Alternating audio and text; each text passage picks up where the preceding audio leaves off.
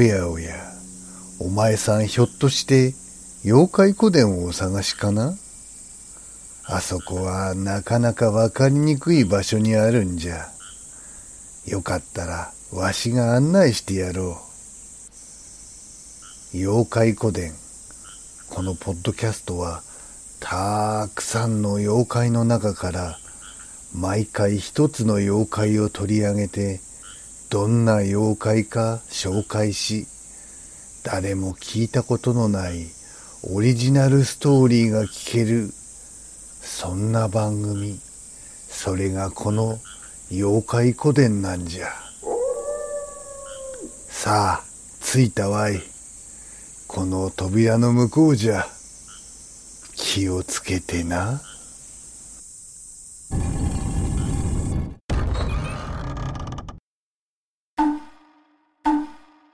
隠れ里。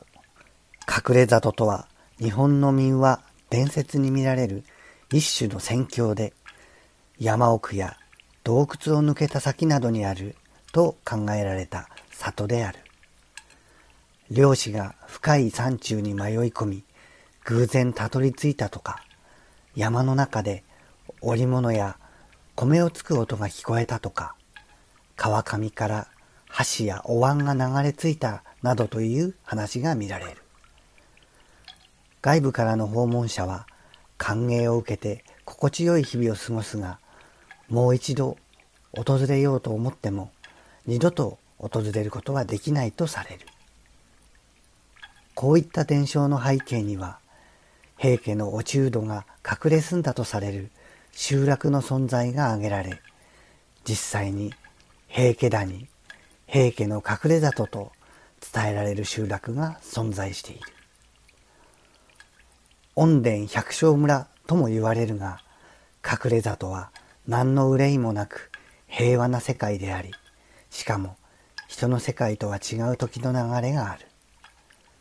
普通の人はそこには行けないが、善良な者にはその世界を垣間見る機会が与えられることがある。いずれにせよ庶民の求める理想郷の思いが込められている。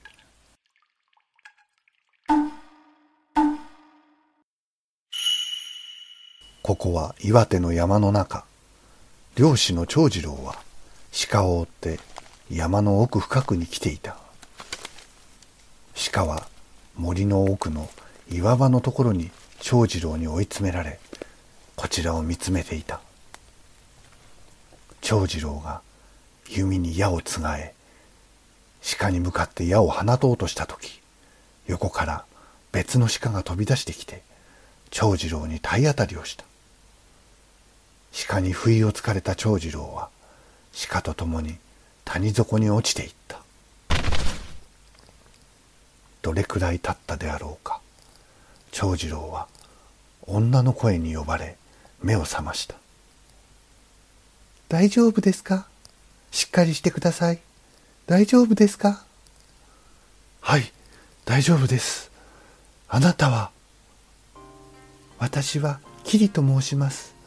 とりあえず左足を怪我してらっしゃるようです。一緒にこの先の私の里に参りましょう。手当てをしないと。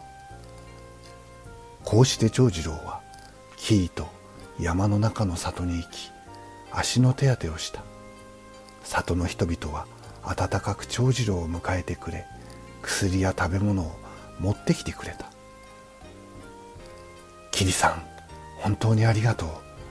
あのまま倒れていたら私は死んでいたかもしれない。あなたに命を救われた思いだ。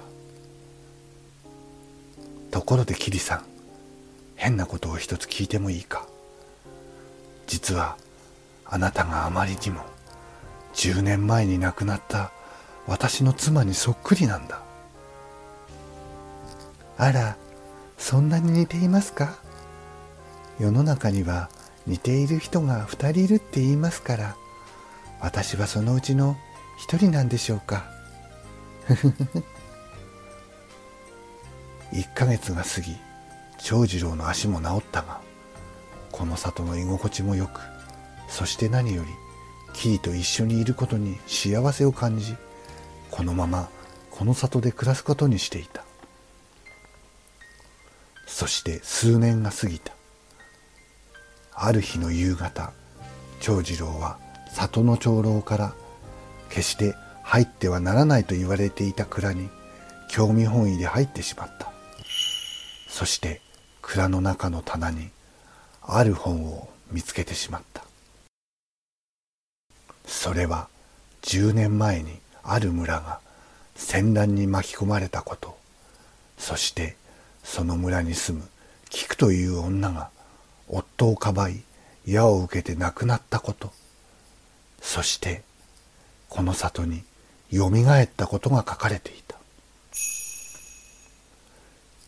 見てしまったのですね。そう私はあなたの妻の菊です。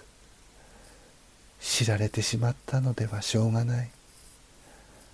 もうお別れです。これは里を守るための掟なのです。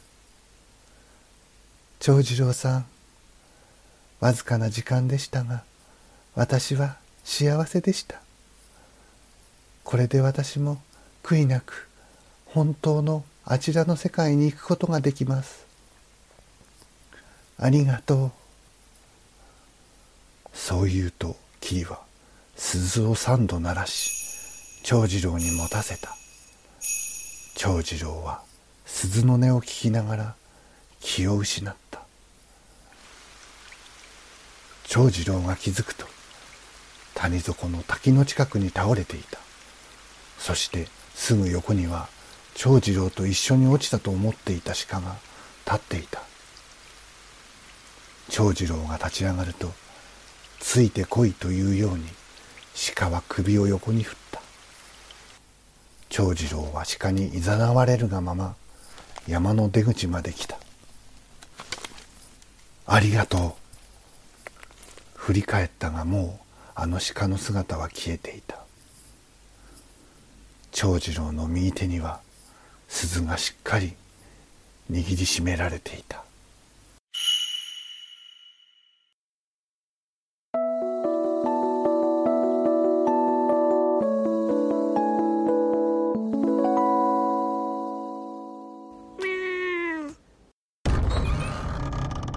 どうじゃった？今日の妖怪話は。もし気に入ってくれたならフォローしてくれよ。